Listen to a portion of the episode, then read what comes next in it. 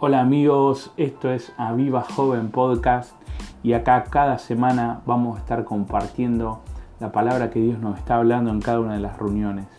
Dice la palabra de Dios que mantengamos el fuego encendido continuamente. Necesitamos cada día mantenernos conectados a Él y esperamos que este podcast pueda ser de bendición para tu vida, para mantener ese fuego del Espíritu Santo ardiendo en tu interior.